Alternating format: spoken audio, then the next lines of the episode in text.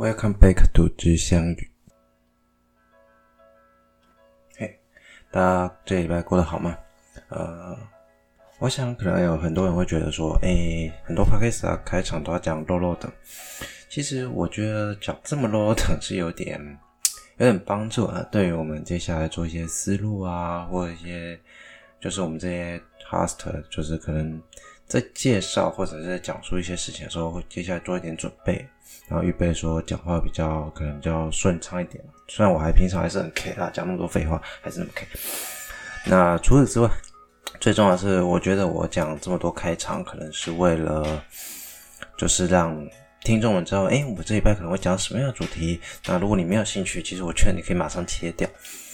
呃，听众是很现实的，就像是看 YouTube 的观众有时候是很现实的。那这本来就是这个市场的机制，喜欢跟不喜欢本来就会有，每个人有每个人不喜欢跟喜欢的点。那我如果没有切中你要的点，那我觉得你要离开，我觉得是很正常的事情。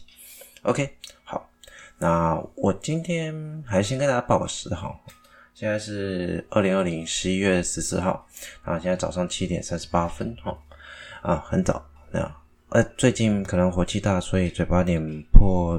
破破破洞嘛？嗯，破皮，嗯，不管，就是反正嘴巴有伤口了，所以讲话可能会有点偶尔会停下来。对，那我要讲的今天的主题是，就是关于有今天有科普，所以我会把科普放在前面，然后后半段稍微跟大家讲一下一些可能最近包括美国总统大选之后，那我们接下来如何去看待所谓民主共和对于台湾或者是这些国际关系事务的重要。事物，就是稍微聊一下，可能未来可能会有个发展。对，我相信大家都听很多了啦，如果听我 podcast 的人，应该很常都会去关注这些议题。那我可能会稍微讲一下我对于公共电视的看法，因为我觉得我很想介绍一个 YouTube 的他的一个短评，他很简单的介绍他们自己。OK，好，那废话不多说，我们就准备开始喽。首先，第一段来跟大家聊聊。我今天要来跟大家聊的科普议题，就是关于你们心目中夜空中最亮的那颗星是什么？这时候可能很多人都会想说：“嗯，你是谁谁谁谁谁谁谁？”好，我们先讲夜空中哈，不是讲说白天哦。当然，整个地球上看过去最亮的那颗星就两个，就一定是那两个。太阳跟月亮，你扣除掉太阳跟月亮，因为它不算是怎么讲，不算是一个完全在夜空中。然后月亮扣除是因为它不是恒星。那太阳太亮了，它对我们来说是白天。那夜空中扣除掉月亮不是恒星之外，最亮的恒星是哪一颗？其实很多人可能都会去猜说，可能是最知名的。我今天就是要讲它，就是北极星。那事实上，北极星不是最亮的哦。北极星，如果你用肉眼去看，它虽然说不算亮，但是它也不到暗啦，只是说它真的没有很亮。你如果用视星等，我们常说的视星等去看哦，它接近是两星等而已。两星等什么概念？你月球是负十二点多星等，你负的越负值越高，就代表月亮哦。你是一个两星等的，也就是说，如果它你把它摆在月亮旁边，你是基本上看不到。那你说谁会是最亮？答案是天狼星。天狼星有负一，那天狼星的亮度跟天狼星的亮度，甚至你摆在月球旁边，即使是你是分辨得出来，它的亮度非常的亮。那所以就是说，其实北极星不是一个特别亮的星体，但是大家因为可能常听到、常用到、常可能就是很多人都会去讲说，哎，北极星，北极星，然后往北看就看得到。但事实上，我要这么跟大家说，你要往北走。可以用 GPS，可以用北极星，哈 哈这是事实。现在科技很发达，你只要有 GPS，用三角定位的方式，你一定可以找北方。还有很多种方式，你可以找北方。在野外求生，我知道有很多技能都可以帮助你找到北方。你不一定要用北极星，而且你怎么可以保证你今天晚上不会下雨？天空很好视野很好，或者透明度很佳，你可以看得到。你 seeing 不好，透明度不佳，你北极星就会更暗呢。你可能原本。它它我们平我们写两星等，通常都是我们在状况非常好的状况下去做观测是两星等。那如果今天不是呢？它可能真的实际看起来只有三或四。我靠，你要迷路了，我跟你讲。所以北极星是一个非常重要的指标，但它绝对不是我们可以去判断说，诶，它是北方的一个重要关键。当然，为什么会这么说呢？为什么北极星还是会叫北极星呢？我们现在简单讲评一下北极星实际本名哈，如果在中文上，我们叫勾陈一的。那如果外国人，我比较习惯用国国际，就是大家很常讲的叫做 Alpha Muni，或者是小熊座阿法。那它是小熊座内哦最亮的恒星，当然它是小熊座最亮的恒星哦，是小熊座那个恒星。你知道星座是用星星星星之间连起来，它是小熊座，它是这些连星中最亮那颗星。好，OK，好，以后再跟讲大家讲星座这件事情。星座是一件非常 神奇又有点诡异的事情。好好，先挖个坑。那天北它其实是因为。它非常距离我们所谓地球自转轴所在的位置，所以才叫北极星。可是有人说，那为什么它就代表北极？呃，应该这么说，因为自转轴所指向的我们叫天北极的那个地方，或者有人叫北天极，那个地方呢，基本上其实就是北方。地球其实实际上不是正着转，绕着太阳在旋公转的，它是倒，有点倒着。大家应该都知道，学过地科或学过地理都会大概知道说，地球是有点倾斜，大概二十三点五度的一个角度，也就是所谓我们常说北回归线、南回归线的那个角度。那它每隔几年啊，就会有上下的一些浮动。那可能就是最低最低会降到大概二十四、二十五左右，然后就会再往回升到二十二多，然后又再降回来，又再这样子上下的浮动了。它不是一个很稳定的线，所以这就有一个笑话。最近曾去年还是前今年，就有一个家有一个北回归线的标的点，他们建了一座塔，叫那个回归线的一个塔。那那个点其实实际上。其实后来他们就有说，其实已经偏掉了。目前北回归线在往下移，它是一个循环，所以它正在往下移。那所以实际上它已经没有那么精准在那条线上了，所以实际上会有点误差了。所以你现在如果去那个北回归线塔去看，它可能你在夏至的时候日正当中，它可能地太阳还是接近你的正上方，但是已经不是完全的正上方，因为它已经移动了。然后过了大概几年之后，它就会往上移，然后回到二十三点五，再往上移回到二十二点多，就是这个循环。那它就是象征着一个太阳自地球自转轴有一个跟太阳一个倾斜的角度的一个关系所画出来的一个虚拟纬度线了，叫二十三点五度的北回归线。那这样一个倾斜角度，其实就代表着地球是倒着转的。倒着转的时候呢，你的北方其实就不是正北。你你如果往天空指，你的正北往上走，你如果今天往北走，我们都会常说你往上走，那是平面的哦。但如果你今天把它放成 3D，你就等于是往着一个非常诡异的方向。你不是真的在往地球的北方走，你是往着一个，你可能就会走偏。因为我们平面上，我们都说这是平面的上方、下方、左边、右边嘛，就东边、西边。那那是平面。你如果在三 D 上，其实实际上地球因为是倒着转，所以它的北方其实也是倾斜的。就像我们之前讲过，诶，我不知道我们讲过，可能是在我 Instagram 里 po 过，我们的天王星是倒着转，天王星是整个人倒下来，就是倒着像，就是他拿他的北极去对太阳转。那他的北方在哪里？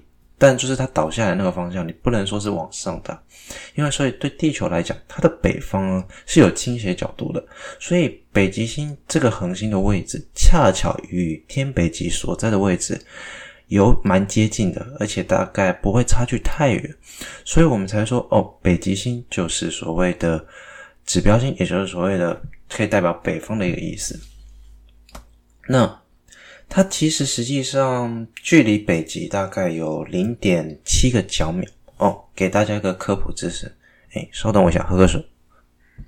首先，我们想象一个圆，你如果把它切三百六十刀，然后每一刀都非常的均匀哦，然后这均匀的程度就是切完一定就是每一个区间里面都是一度嘛。你够无聊就去切切看了。其实蛮难切，建议你一开始把圆画的非常大一点，因为接下来会切更细。那一度里面呢，假设我们再把它切六十等分，那一等分就是一角分，那一角分再拿出来再切六十等分，就是一角秒。所以是一度里面的三千六百分之一就是一个角秒，所以它就差不多是非常小、非常小的一个空间。应该说，你如果是月球的大小，你差不多可能一个拇指头的位置就可以把它遮住。那月球到底有多大？月球在天空中哦，我们常用的单位就是度嘛，就是它在我们把地球切三百六十，当然月球不是正圆，它不是地球不是正圆，但是我们假设它是一个正圆，我们把它切三百六十度，再切呃六十角六十角分，再切六十角秒，就是等于把它切得非常非常细，每一个角度都把它切很细。月球在这个空间中啊，大概占零点五度，也就是说它的视直径占的大概就是零点五度左右一个大小。那你想想看，零点七角秒是个多小多小的一个大小？那这么小的环境下呢，就会变成说，它其实实际上也是它构成一距离。天北极只有零点七角，实际上是很难判断。你用眼睛肉眼上基本上是很难判断出这个零点七角秒，所以它是非常非常接近天北极。所以这这会造成一个什么现象？因为我们去看恒星运动的时候，我们常讲周日运动，也有人很很多人会，你如果常看一些所谓天文上的拍摄，你会发现哦，有些人在北极，这个只有北极圈可能比较容易看得比较清楚一点，就是北半球看得比较清楚一点。他们的图形在拍这种长时间曝光的周日运动的时候，他会发现中间有一个点都不太会动，那个点其实就是北极星。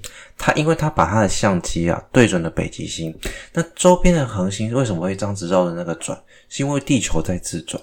我们地常常看到所谓的东升西落，是因为地球正是由西向东的，就是。它是由西向东自转，然后绕着太阳公转，所以这样的现象会让成我们看恒星呢有一个周日运动，它顺着我们的自转周期这样转一圈，转一圈，转一圈。那因为它在天北极，天北极的北极星它非常接近自转轴，所以它看起来它的。转动角度就非常非常小，所以变成说它看起来就像是一个不动点。你如果实际上如果把那些星空图，如果你你的解析度非常非常高，现在一定都非常高，可以说非常高，你把它无限放大，其实你还是可以看得出，那天北极可能会有非常微小的一圈一圈在绕着真正的天北极旋转，只是因为实际上我们。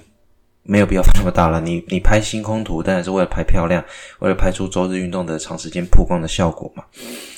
所以天北极是一个非常重要的指标，天北极星就会变成一个非常特殊的点。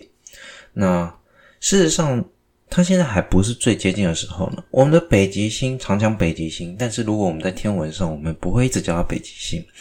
这么说好了，因为北极星是会换的。地球就像是一个陀螺，呃，不算是一个正常的陀螺啦。你要想说，你有没有大家都打过陀螺吧？就是打亚洲人一定很常打。我不知道欧洲、欧美国家有没有这种很常玩陀螺的东西，但是他们至少有流行过战斗陀螺这种东西吧。好，不管你有碰过什么样的陀螺，陀螺是一个物理上的非常标准的一种，我们讲转动的一种工具。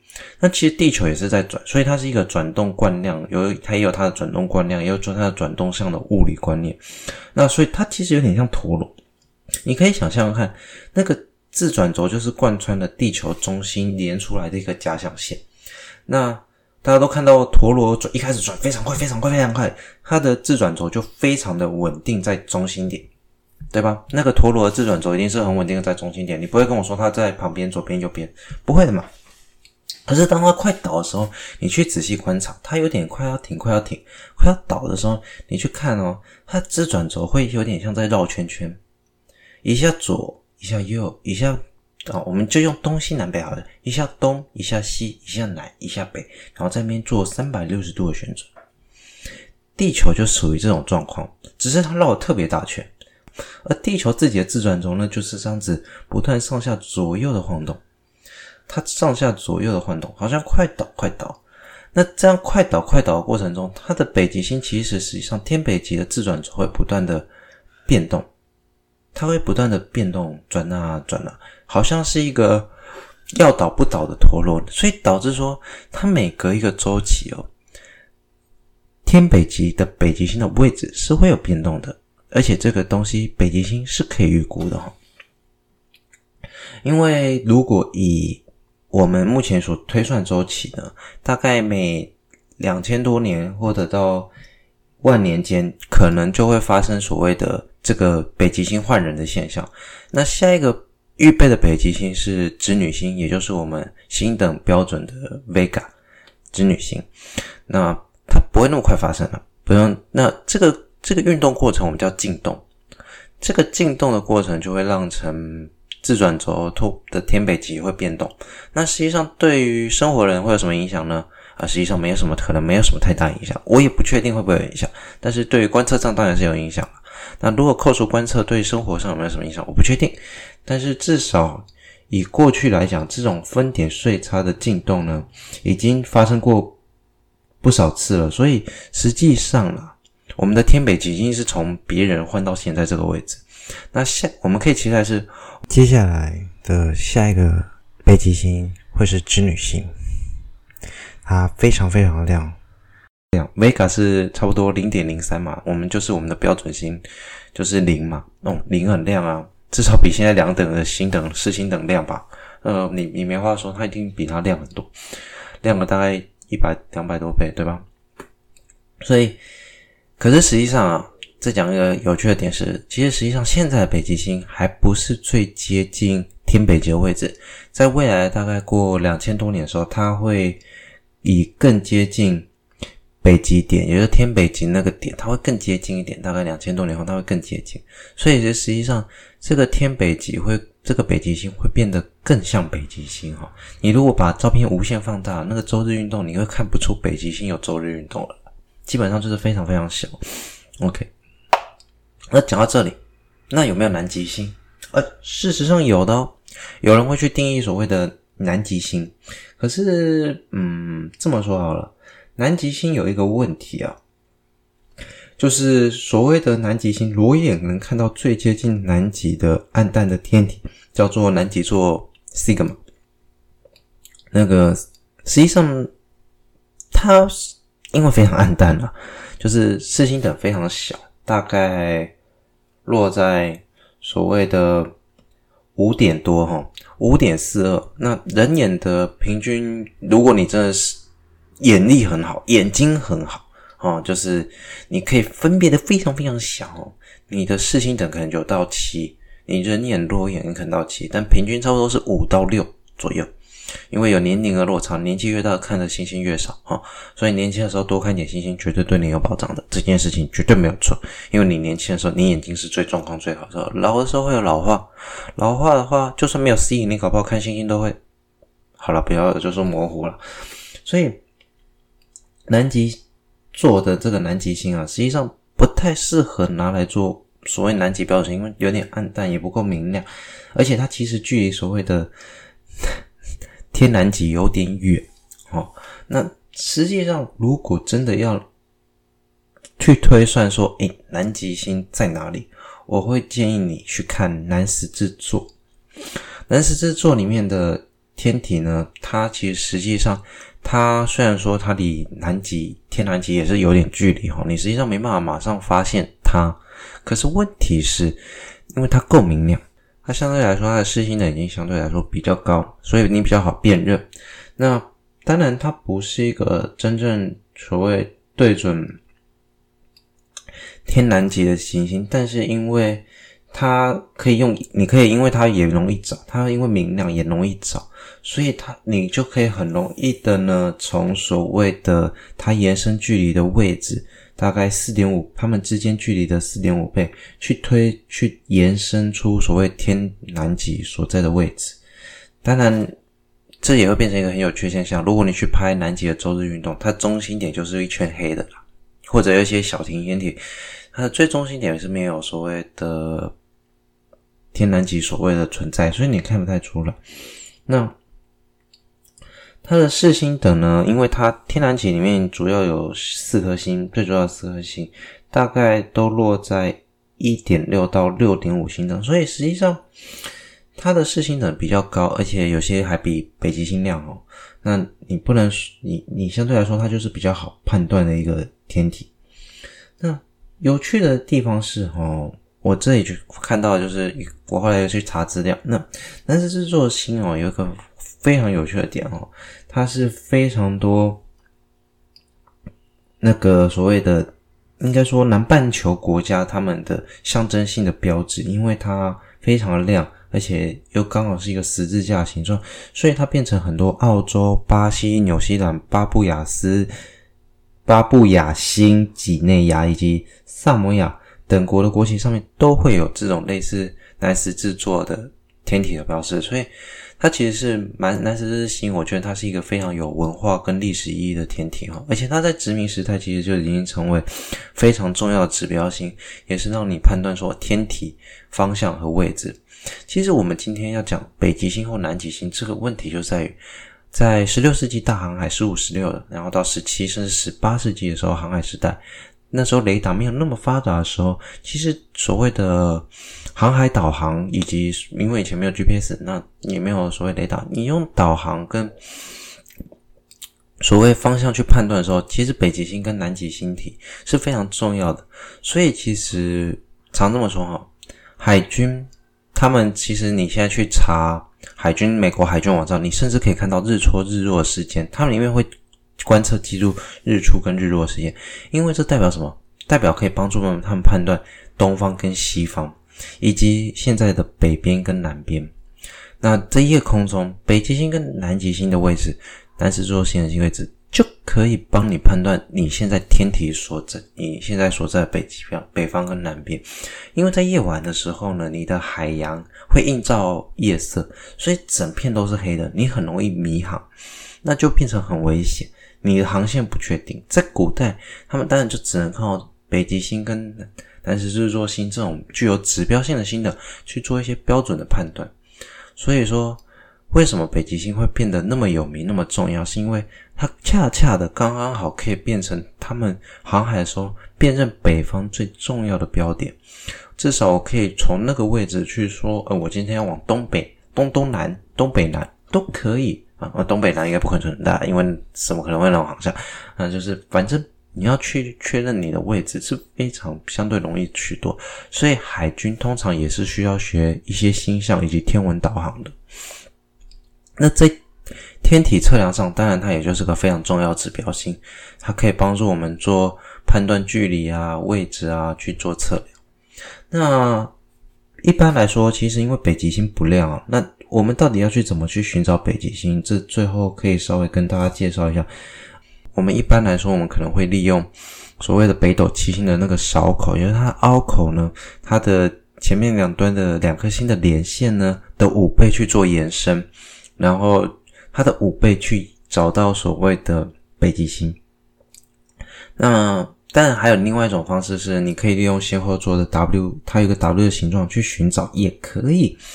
那值得一提的就是说，它在所谓的赤道附近或者是南半球就没办法看到，因为它的角度相对来说高了很多，你没办法看到北极星嘛。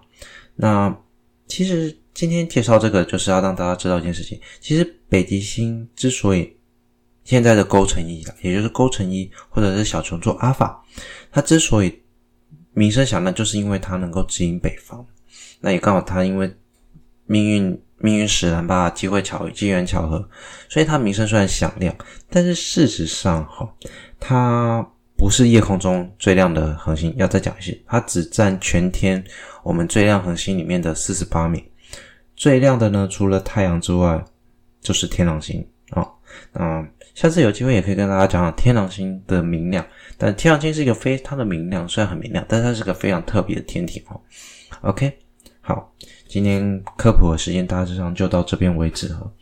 那接下来就是我想跟大家聊聊所谓最近美国大选之后，我听到我听到最重要的一句话哈，也是让很多。紧张的台湾人也许可以试着想想这这句话。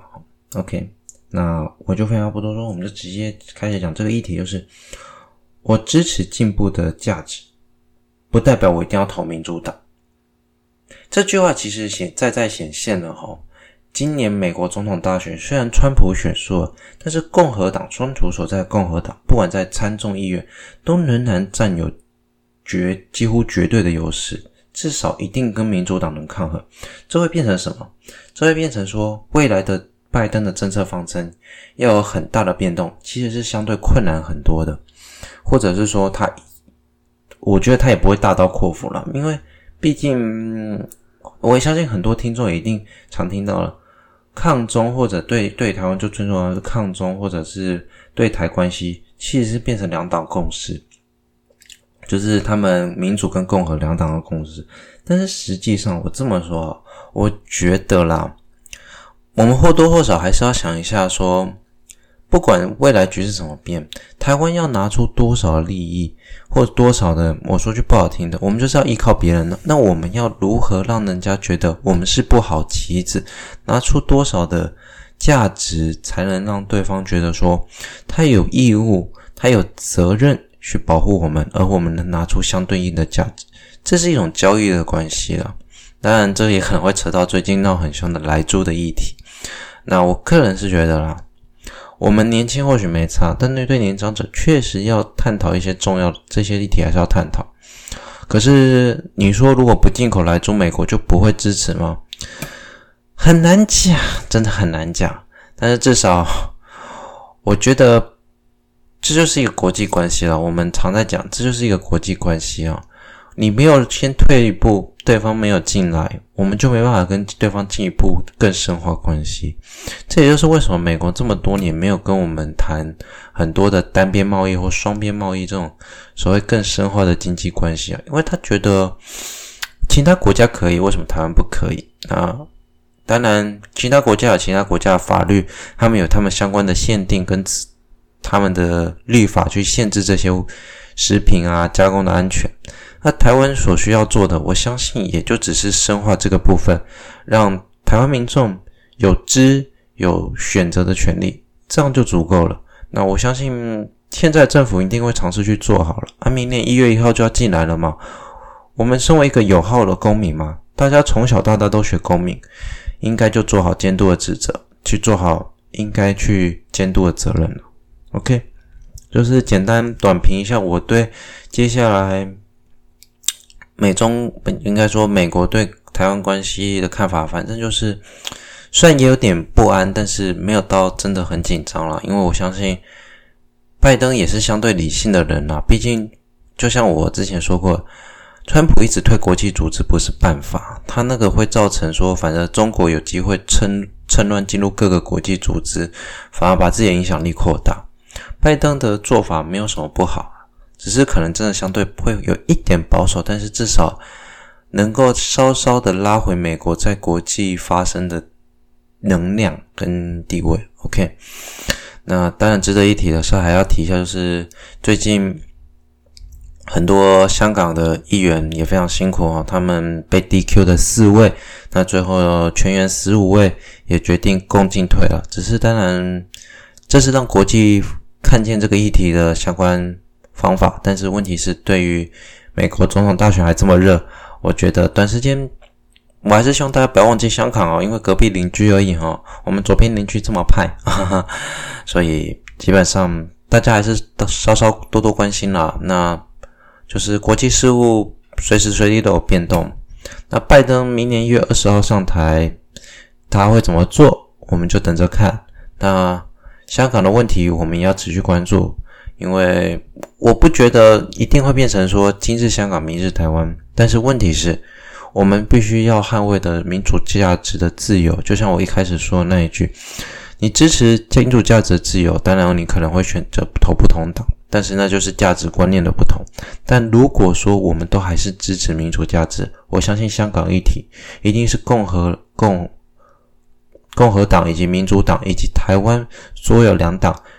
以及各个小党之间最重要、最重要的指标了，也应该关心的议题。那当然，我觉得我说句不好听的，我觉得台湾有很多党派可能不是那么认为了，例如统一促进党，哈哈。好，OK，Anyway，那这个议题我讲到这里。那今天还想讲一个小小议题是关于公式哈。我觉得就是要推荐大家去看这个 YouTube 节目，叫《公式 P》，你去搜寻，里面会有一个《公司 P》在讲媒体的一些相台湾媒体以及国际媒体相关的一些报道上的习惯，或者是一些之前也很热门，就是所谓的红媒，他在介绍红媒这个问题，也是所谓的大外宣。那他里面讲了一句话，他曾经在这个节目一开始，今最近发了两集，讲述公司如何变成政府大外宣的这个重大议题。有话好说，也公司有话好说，也有探讨过这个议题。那他讲了一句话，他说：“我们讲了这么多媒体的坏话，我们终于要回来讲讲我们自己，我们审视自己。世界上很少有这样的媒，应该说世界上只有公共的媒体。”有这种胆子去审视自己的媒体，你看中天、中视、华视、台视，他绝对不会去讲自己媒体烂，因为那个有财团压力。但是公视是由人民你我哦的纳税钱，政府被规定每年要缴九亿台币新台币的金额给公视，而且不可以对公视有直接的干预以及任何干涉。所以公视为什么可以骂政府骂得很爽？因为他拿政府钱是义务给，而且他还不能有干涉，包括他们的董事都是必须经过两大胆的选举啊什么的，有的没有的去做规范才能选择出来。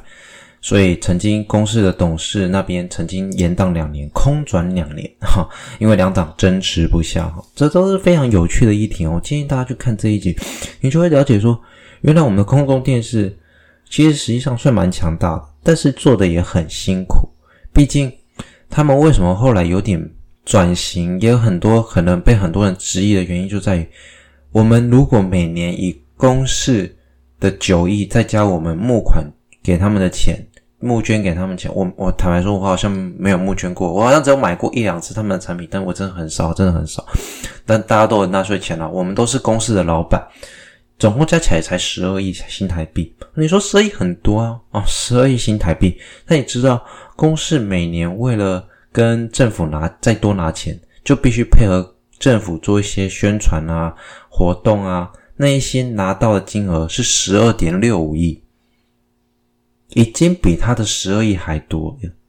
你知道这样相对起来，我不确定我数据对不对，大家回去再看那个节目啦。但是相对来说，我记得没错的话，基本上就已经是公司一整个年度十二亿之外再加十二亿了。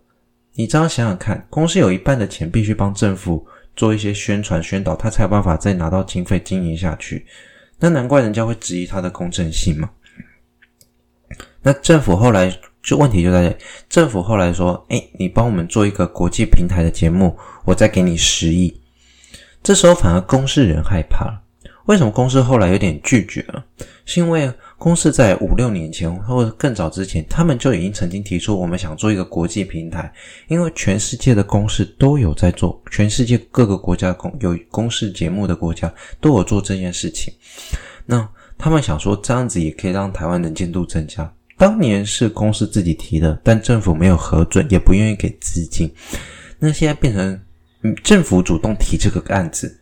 很多公视人反而退却，说：“诶，是不是先不要？因为他们怕他们公立以及相对中立的立场被政府的手伸进来，就变得很危险。”你说十二亿很多，我们今天就来看看。其实，在其他世界各国，NHK，也就是日本以及韩国，还有英国的 BBC 那些相对来说，他们的公共电视的节目。所拥有的金额却是台湾所谓纳税钱的数十倍、数百倍。哈，我们台湾的公视节目所拥有的资金真的非常好，非常非常少。我们还能依靠这些钱支持公视多久？我坦白说，我会喜欢公视的原因，是因为我觉得他做节目都相对有意义，而且随着年纪增长，我觉得他对于社会议题的讨论都非常非常的直接敢讲。我觉得。有话好说的记者，呃的主持人，呃陈信聪先生，我觉得不能说他没有立场，每个人都有立场。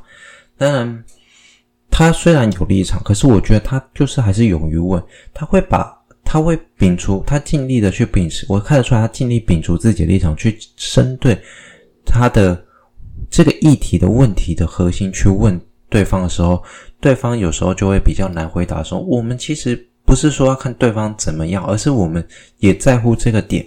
那请麻烦你好好的回答这些问题。我觉得这就是为什么我觉得公司有能力去做的。我在看这个一集 YouTube 的时候，曾他们有去采采访一些其他媒体，他就曾经说过一句话：“我们都需要钱。”其他媒体啊，他说我们就是需要钱。可是问题是，就变成是说我们的说话声音变小。他的意思就是说，能够看到公司骂这么爽，骂政府骂这么爽，他也觉得很爽。但是他如果这么做，公司就没钱，他就没有薪水，他就没有工作。这就是现实的压力，而公司目前也是面临这样的压力，所以我们在谴责公司在大外宣这样的立场的时候，我们应该想想，为什么会最后变成这样子？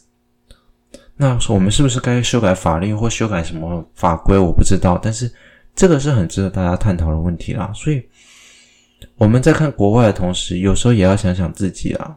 这就是台湾目前公司目前也许说是悲歌。它也是一种公共财悲歌吗？嗯，不知道。不管就是大家努力持续的去做了，那就是希望大家都能多多关心这个议题。那今天的 podcast 大概就讲到这边哦。林林总总也讲很久了呢，我等一下因为中间又停了一段，也可能要剪片花一点时间。好了，祝大家有愉快的一天啊、哦！那十一月结束，十一月现在第二周了，也等于过一半。在十一月玩轻，我可能会相对轻松一点吧。然后十二月愉愉快快的再过完，我们就准备跨年啊。讲得很长，其实还很久。好，OK，不管怎样，谢谢大家收听到这里，我是 Fate，我们下周见，拜拜。